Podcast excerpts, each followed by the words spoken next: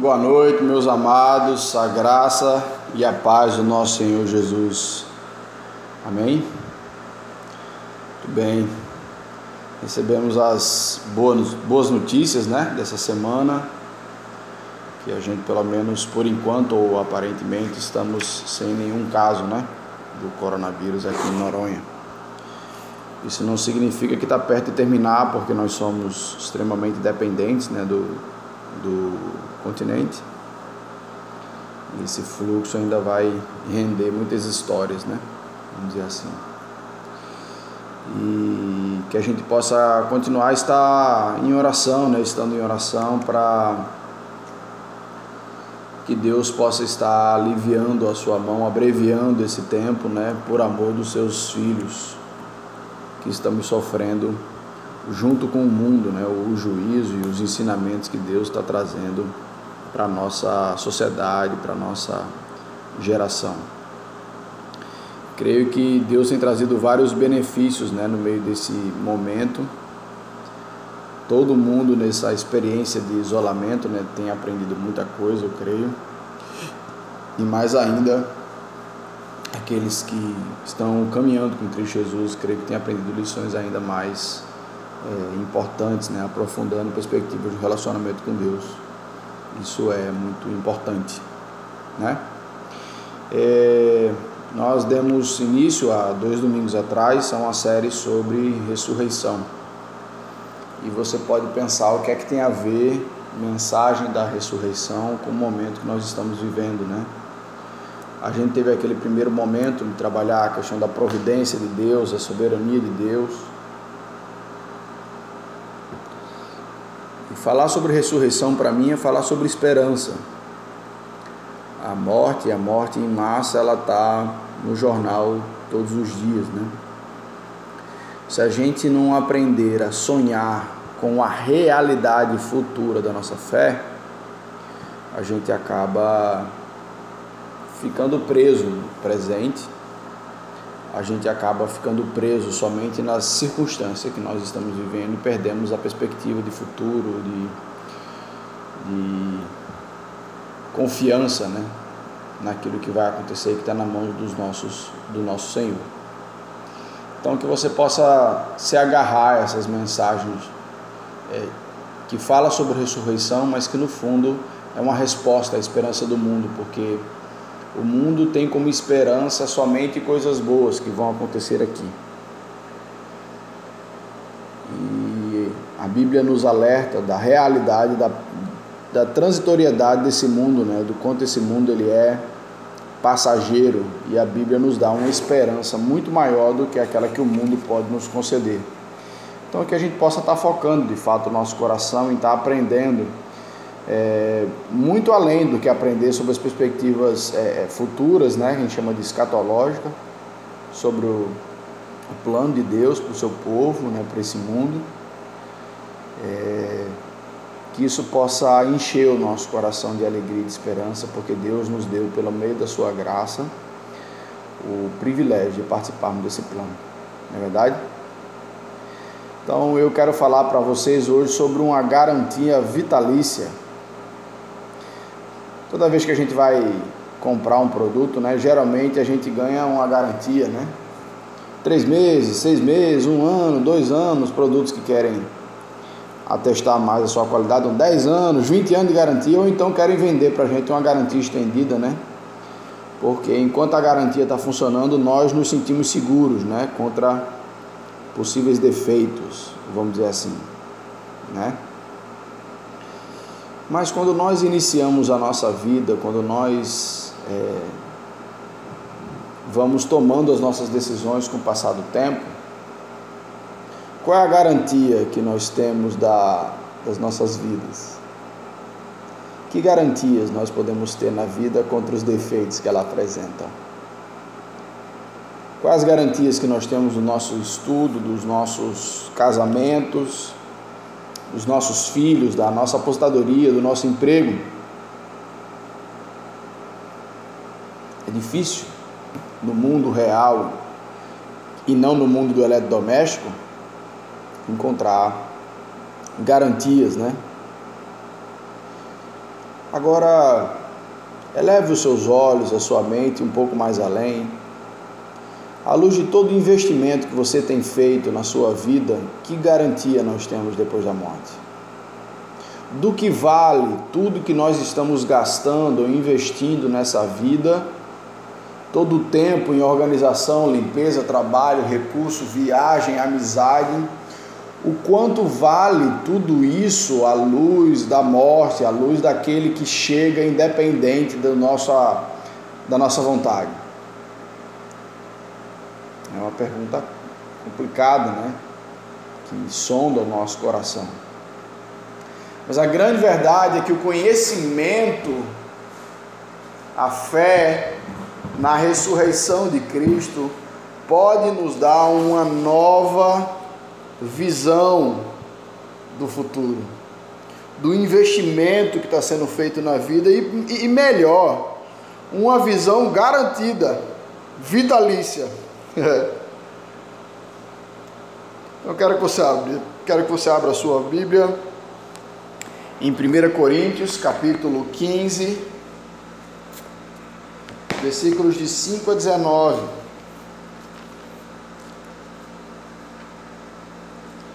1 Coríntios capítulo 15, versículos de 5 a 19. Texto que a gente trabalhou, né, vem trabalhado, né, esses, esses últimos dois domingos, e vamos continuar. E o texto diz o seguinte: Jesus apareceu a Cefas e depois aos doze. Depois foi visto por mais quinhentos irmãos de uma vez só, dos quais a maioria sobrevive até agora porém alguns já dormem. Depois foi visto por Tiago, mais tarde por todos os apóstolos. Afinal, depois de todos, foi visto também por mim, como por um nascido fora de tempo. Porque eu sou o menor dos apóstolos, que mesmo não sou digno de ser chamado apóstolo, pois persegui a igreja de Deus. Mas, pela graça de Deus, sou o que sou, e a sua graça me foi concedida e não se tornou vã. Antes, Trabalhei muito mais do que todos eles, todavia não eu, mas a graça de Deus comigo. Portanto, seja eu ou sejam eles, assim pregamos e assim cresces. Ora, se é corrente, ou seja, se é certo pregar que Cristo ressuscitou dentre os mortos, como, pois, afirmam alguns dentre vós que não há ressurreição dos mortos? E se não há ressurreição dos mortos, então Cristo não ressuscitou.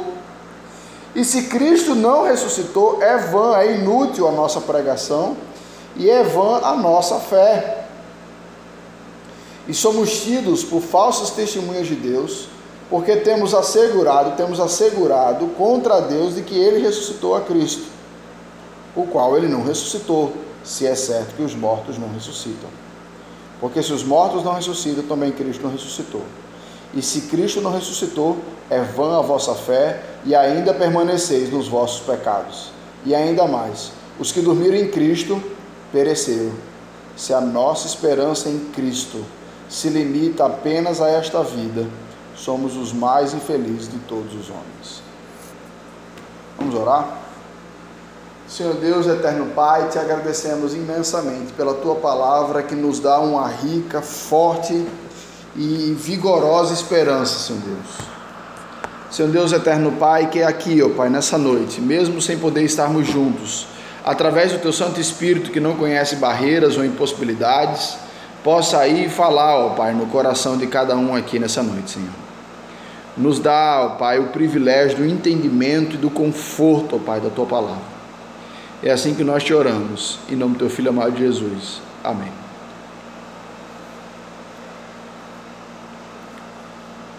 Muito, muito, muito, muito, muito bem. Jesus é a peça central da Bíblia e do Evangelho. Jesus dividiu a história, Jesus dividiu a Bíblia. O Antigo Testamento, desde o seu primeiro livro, anuncia a vinda do Messias. Em praticamente todos os livros do Antigo Testamento, nós conseguimos tirar analogias de Cristo. E o Novo Testamento é o testamento, ou seja, é a comprovação de que Cristo veio, de que o Messias já pisou na terra, as suas histórias, os seus ensinamentos e, e a nova aliança, né, é inaugurada. Jesus também precisa ser a peça central da nossa vida. Se você já o tem na sua vida, se Cristo já é real para você, você já entendeu que Cristo é a peça principal. Se você ainda não tem Jesus, Ele é a peça que está faltando na sua vida. Esse vazio que sentimos muitas vezes quando nós deitamos a cabeça no travesseiro, esse olhar da vida sem sentido e sem propósito, é exatamente a falta que Jesus faz na nossa vida e no nosso coração. E aquilo que Jesus é e aquilo que Jesus fez é extremamente essencial para nós. Porque o nosso passado, o nosso presente, o nosso futuro, eles, quando nós cremos em Cristo, estão atrelados a Cristo. Ao que Cristo conseguiu é nós também. Ao que ele perdoou, perdoou a nós também. Ao que ele conquistou para ele no futuro é nosso também. Então, aquilo que Jesus fez e é, é extremamente importante para a gente. É, o que Paulo está combatendo aqui, e ele vai trabalhando isso muito direitinho, né?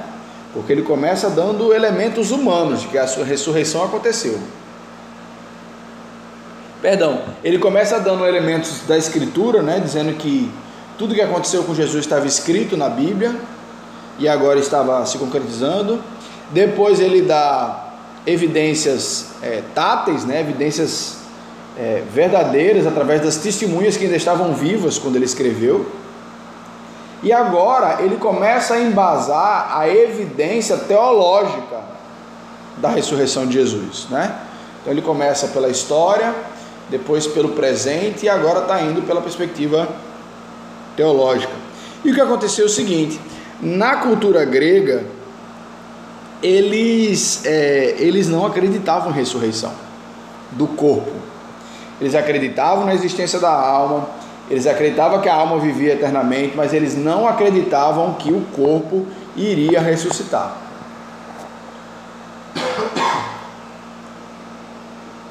Então, começaram a divulgar ali para os crentes dos coríntios, né? Olha lá, no versículo 12, no finalzinho do versículo 12. Como, pois, afirmam alguns dentre vós que não há ressurreição dos mortos? Começou a surgir dentro da igreja algumas pessoas dizendo que ressurreição não não existe. E a grande verdade é que eles não estavam percebendo a implicação disso tudo. Por quê? Se eles afirmavam que morto não ressuscita, corporalmente, fisicamente, fisicamente, como aconteceu com Jesus, então o que acontece? Então Cristo ressuscitou. Né? Vai, morto não ressuscita, então Cristo não ressuscitou. Então, como eles tinham dificuldade de crer na ressurreição, eles começaram a espalhar que a, a versão de que a alma era imortal, mas que o corpo não ia ressuscitar. Né? Isso é muito perigoso. Por quê? Porque veja, o que é que eles estão fazendo? Eles estão escolhendo que partes da Bíblia se adequam ao que eles já pensam, escolhendo o que vão crer e o que não vão crer daquilo que eles estão aprendendo com a Bíblia. Isso não é uma coisa nem antiga, nem nova. É uma coisa que sempre caminhou com a gente. É mais fácil a gente selecionar Bíblia, da Bíblia só os textos que a gente gosta ou que é, se adequam, né? Aquilo que a gente já acredita. Então a Bíblia vira minha refém ao invés de ela estar tá me moldando. Já encontrei pessoas que dizem que têm sérias dificuldades em entender a Bíblia ou de acreditar nela toda, mas que acredita piamente em Apocalipse. o problema é que Apocalipse conecta a Bíblia toda. Como é que você acredita em Apocalipse e não acredita no resto da Bíblia? Então veja, a Bíblia como um todo é a manifestação da vontade e do poder de Deus. E tudo nela está interligado. Tanto é que a gente disse que uma das regras de interpretação bíblica é que a Bíblia é a, interpre... é a intérprete dela mesma, né? A gente precisa aprender a explicar a Bíblia com a própria Bíblia. Por quê? Porque os assuntos estão conectados ali dentro. Então veja, a gente não pode escolher o que é que a gente quer da vontade de Deus e o que é que a gente não quer. Porque se a gente deixar de crer numa coisa, como ela está interligada, vai sair puxando as outras.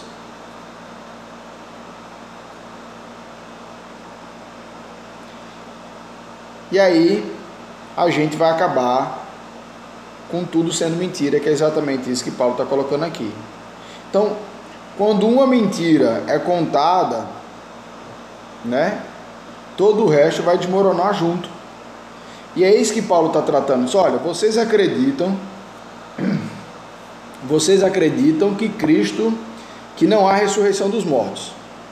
Se não há ressurreição dos mortos, então Cristo ressuscitou.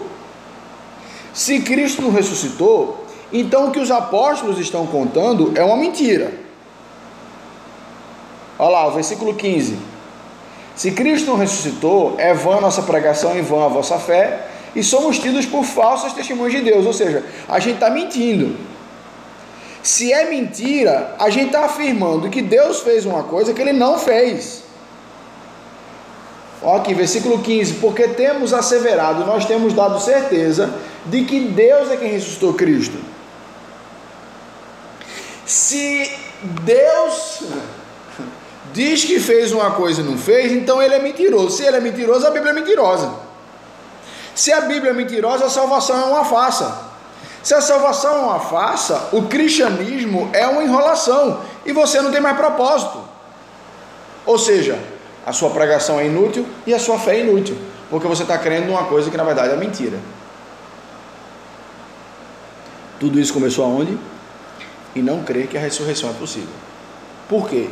Porque todos os assuntos da palavra de Deus, eles estão interligados. Sabe aquela aquela brincadeirinha, né, que você faz de dominó, faz uma carreirinha de dominó, né? E dá um trabalho danado, por quê? Porque se você derrubar um, vai cair tudinho. Então a Bíblia funciona mais ou menos do mesmo jeito. Se você começar a puxar o fio, vai desfazer a blusa toda.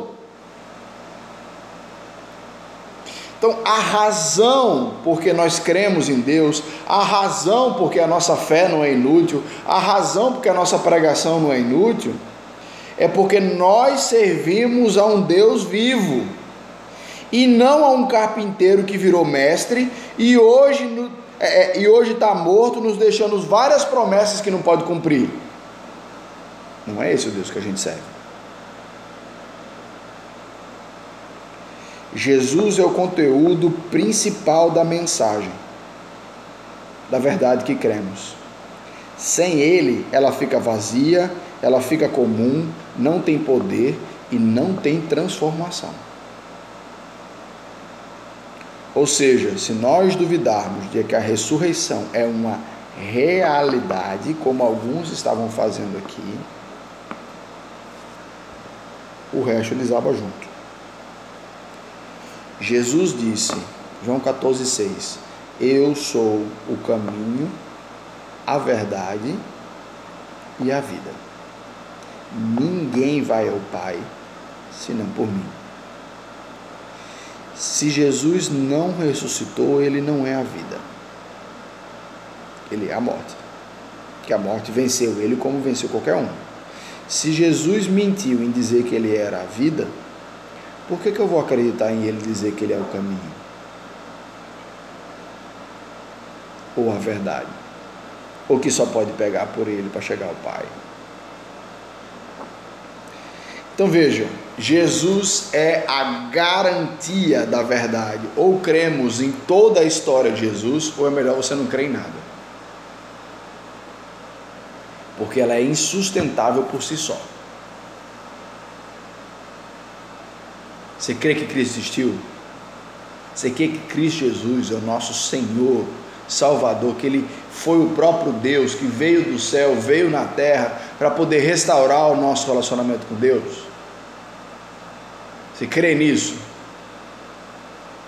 Então você precisa acreditar que aquela cruz não foi um erro de punição, e sim o castigo que era sobre nós colocado sobre ele, e que a ressurreição de Jesus não foi uma história que inventaram para poder dar origem a uma religião, mas foi de fato a plena manifestação do poder de Deus no seu Filho, para que nós um dia pudéssemos ser ressuscitados também. Muito bem. Essa é a primeira garantia que a ressurreição de Cristo nos traz. Estamos do lado da verdade e podemos colocar toda a nossa vida baseada nela. Eu não sei se você sabe responder, né? Por que, que precisamos tanto que Cristo tenha ressuscitado? Você sabe responder essa pergunta? Por que, que eu e você precisamos que Cristo tenha ressuscitado? além dos argumentos que eu já coloquei aqui. Porque se a gente não sabe a resposta ainda, é porque a gente ainda não entende o, o, o problema que a gente tem. Qual o maior mal que tem assolado o nosso país ou o nosso mundo hoje? É, é o vírus? É corrupção? É a ganância? Por baixo disso tudinho é o pecado. O vírus é consequência do pecado, porque depois que o pecado entrou no mundo, o nosso mundo ele ficou suscetível à doença. A corrupção é, é, é consequência do pecado. O egoísmo é consequência do pecado. O nosso maior problema é o pecado e tudo que nós fazemos desagrada a Deus, nos, nos afasta dele e cria uma dívida que nós não podemos pagar. A gente às vezes tem uma imagem de Deus que não corresponde com a Bíblia. Muitas vezes, na verdade. Às vezes a gente cria a imagem de um Deus Papai Noel, que é um bom velhinho, que ama todo mundo, que só quer saber se você se comportou durante o ano para dar o que você quer. Não colocamos Deus na posição daquele que governa, rege o mundo, que é justo juiz e que no seu amor, pelo seu amor, ele precisa punir o erro.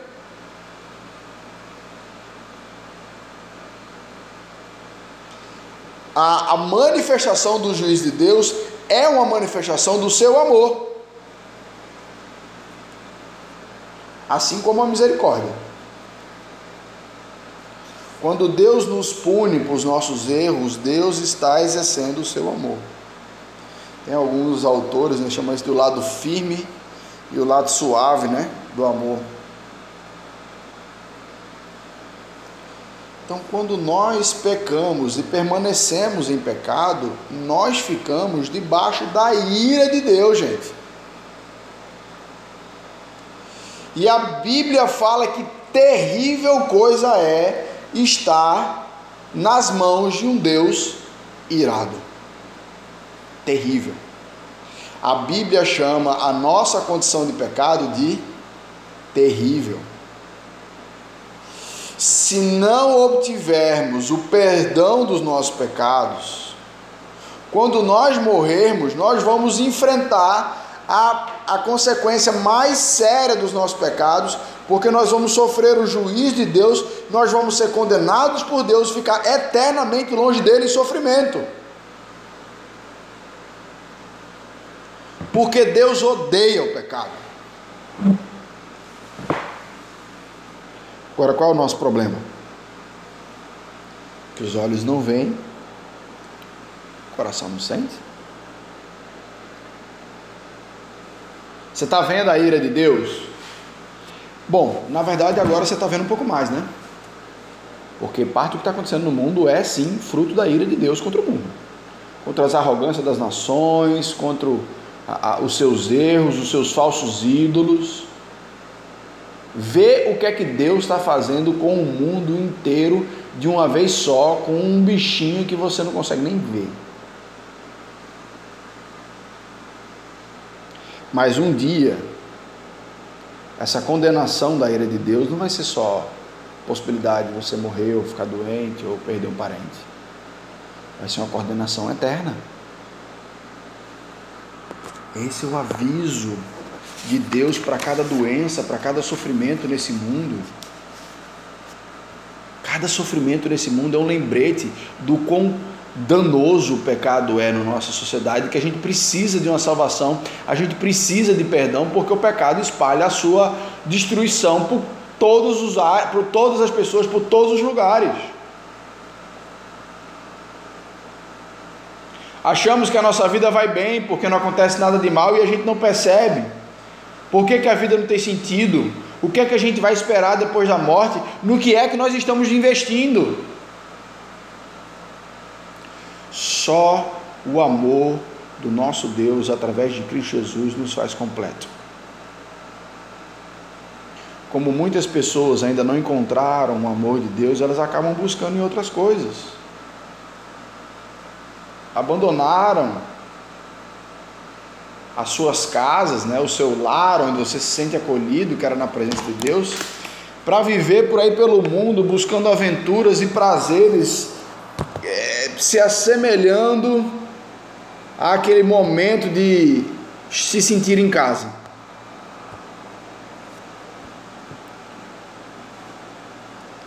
Mas acabam encontrando o sexo, idolatrando o sexo acabam buscando esse senso de completude na bebida, no sucesso profissional, na família, no dinheiro, na política.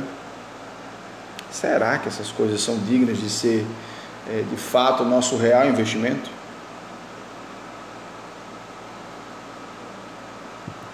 Se Cristo não ressuscitou, então é porque a sua morte foi justa, como a nossa. Né? A nossa morte é justa, é fruto do nosso pecado. Se Cristo não ressuscitou, é porque seu sacrifício foi imperfeito e Deus não o aceitou. Então, não tem solução para o pecado, a gente continua perdido. Quando Cristo morre na cruz, quando ele se entrega ali naquele momento, os nossos pecados são colocados sobre ele. Mas se a morte tivesse ganho de Jesus, o pecado teria feito em Jesus o mesmo efeito que tem na gente. Mas quando ele vence a morte, ele diz assim: Eu consigo vencer o pecado e os seus efeitos. Então nele nós podemos ter esperança, nós podemos ter uma garantia contra o pecado. É na ressurreição de Jesus que a gente encontra uma garantia na solução dos nossos pecados. Então, Cristo ter ressuscitado foi importante e é importante para a construção do Evangelho, a boa notícia, para o conteúdo, né? E também é importante para transformar a nossa vida hoje, mas também é importante para o que vamos viver no futuro. Porque se Cristo não ressuscitou, a morte é o grande vencedor e depois dela não tem mais nada.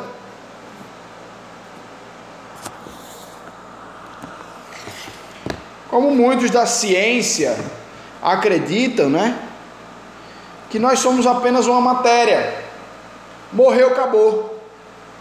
Todo sentido, toda a vida só está desse lado, ao invés de um reino gigantesco que está do outro lado, onde todos os cristãos que já morreram de todas as épocas estão junto com o Pai em casa.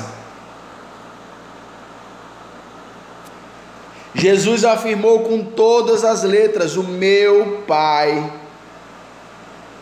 está preparando um lar para vocês. Na casa do meu Pai tem muitas moradas, e Ele está preparando uma para cada um de vocês.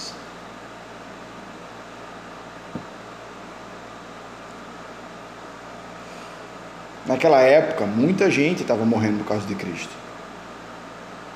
As pessoas estavam morrendo de maneiras horríveis, cerradas ao meio, crucificadas. Teve uma, teve uma noite que o imperador Nero caçou os cristãos e iluminou a cidade de Roma queimando seus corpos. Mensagem de esperança nós temos para as pessoas que não morreram continuar seguindo esse Cristo? Olha o que Paulo fala. Versículo a partir do 16. Porque se os mortos não ressuscitam, não ressuscitam, também Cristo não ressuscitou. Se Cristo não ressuscitou, é vã a vossa fé e ainda permaneceis do vosso pecado. Foi o que a gente trabalhou, né? E ainda mais, os que dormiram em Cristo pereceram. Aqueles que morreram em Cristo, eles se acabaram, não acabou, acabou, perderam a vida. Fizeram a má escolha. Se a nossa esperança em Cristo se limita apenas para esta vida, nós somos os mais infelizes de todos os homens. Se toda a sua expectativa de vantagem do Evangelho tiver sobre o que nós podemos ter dele, aqui nessa vida, a gente está perdendo, a gente está é, é, colocando a nossa alegria em algo ínfimo. Porque o melhor do que Deus tem para nós está no futuro.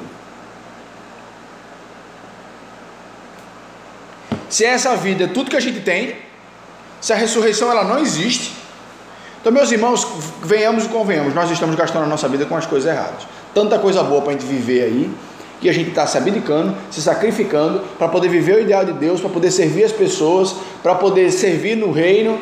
Quando a gente podia estar tá curtindo, bebendo, farrando.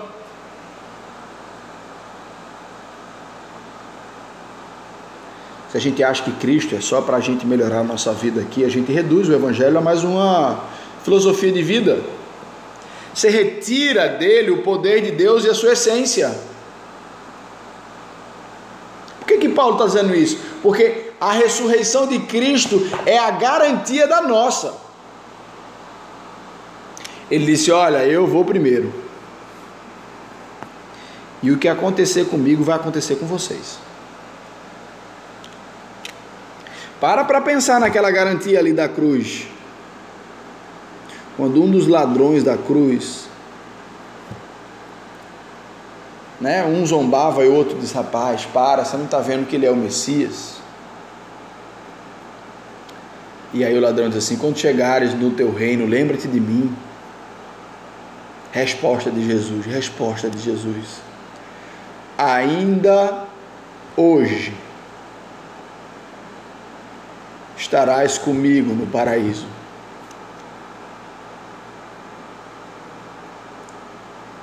Aquele homem sabia que ia morrer hoje.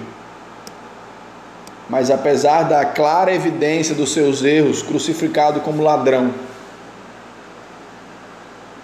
não, havia, não ia haver nenhum espacinho de tempo de incerteza, de medo. Ainda hoje ele estaria com Cristo nos céus.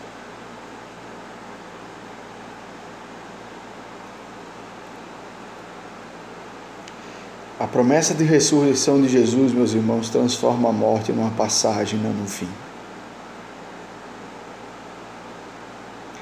Essa semana, minha família perdeu a matriarca, né? Meu avô já havia falecido há 25 anos atrás. E minha avó faleceu. Com seus 86 anos, com Alzheimer, em uma demência bem avançada uma serva do Senhor em todos os seus aspectos, seus filhos criados no Evangelho. Até na sua terceira idade, né, como senhora, tinha um pequeno grupo só de senhoras, ela liderava. Tocava piano na igreja, sabia vários hinos, amava a Deus. No dia que ela morreu, apesar da falta que faz, principalmente para os filhos, uma certeza e uma esperança reinou no coração que não permitiu que o desespero assumisse seu trono. Ela estava com o Senhor e está agora. Junto com Daniel, com Abraão, com Jó, Paulo, Pedro e milhões de outros que morreram crendo que essa vida não é tudo. Diariamente, irmãos nossos estão indo para esse reino, porque lá é o reino definitivo. E a tristeza não começa, não consegue tomar conta, porque temos uma certeza muito maior. Você também pode ter essa certeza na sua vida. Se você entregar o seu coração para Cristo Jesus, Ele promete um presente que você não consegue nem imaginar de tão bom.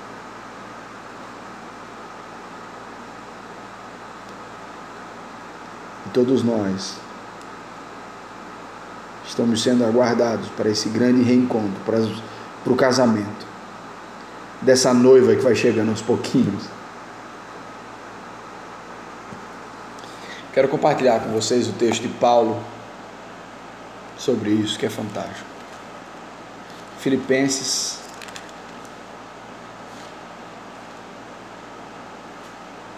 capítulo 1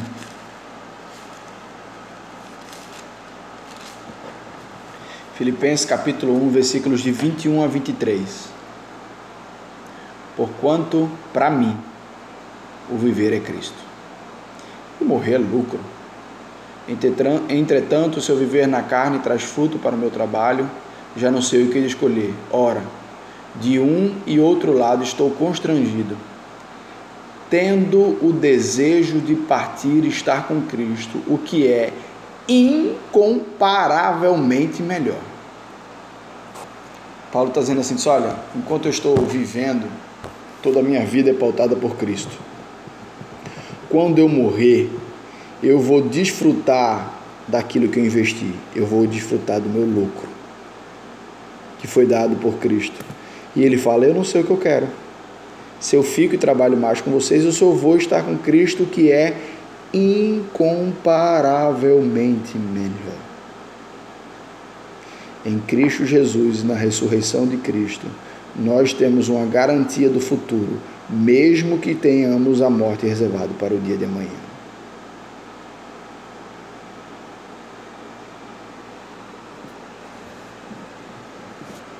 A morte é o momento para os que creem no Salvador, na morte do Salvador, na milagrosa ressurreição, ressurreição A morte é o momento do maravilhoso encontro com Deus, do seu abraço, do seu sorriso. Cristo ressuscitou, meus irmãos, ele mudou a história. E pode transformar a sua vida, lhe dar um futuro incrível. Nosso Jesus ressuscitou, ele é a razão da nossa esperança. Não perca nenhuma vírgula dessa mensagem. Vamos orar. Senhor Deus, eterno Pai, te agradecemos, Senhor Deus, por tamanha esperança que o Senhor dá ao nosso coração. Senhor Deus, te agradecemos, Senhor Deus, imensamente por essa mensagem, por essa verdade, essa realidade, Senhor, da nossa fé. Não se trata de melhores pensamentos, de otimismo, se trata da verdade, Senhor Deus, de promessas feitas pelo ser que coordena esse mundo como um todo. Te agradecemos, ó Pai, por tamanha esperança sobre o nosso coração, por esse presente, ó Pai, incomparavelmente melhor do que esse mundo. Por isso te pedimos, ó Pai, que a graça do nosso Senhor Jesus Cristo, o amor de Deus, o nosso Pai, e a consolação do Divino Espírito Santo esteja com cada crente ouvindo essa mensagem, presente, ó Pai, no mundo. Amém. Quero dar os meus parabéns ao, ao Dia das Mães é, a gente sabe que mãe não é formada por um dia, né? Mas é um trabalho constante, corriqueiro e pesado, árduo. É, minha mãe tem um curso que ela ministra chamado A Maior Herança que Podemos Deixar para os Nossos Filhos. E eu já vi algumas partes desse curso que ela dá. E a tese dela, né, vamos dizer assim, é que a maior herança que nós podemos deixar para os nossos filhos é ensiná-los a fé em Cristo Jesus. Que você também possa estar focada, né, como mãe, em incentivar, em ser modelo para o seu filho na fé, para que ele possa ser grato a Deus por essa herança que você deixou no coração dele. Deus abençoe a cada mãe nessa lida né, tão trabalhosa que é cuidar dos pequenos ou até dos grandes que dão até mais trabalho. Deus abençoe, meus irmãos.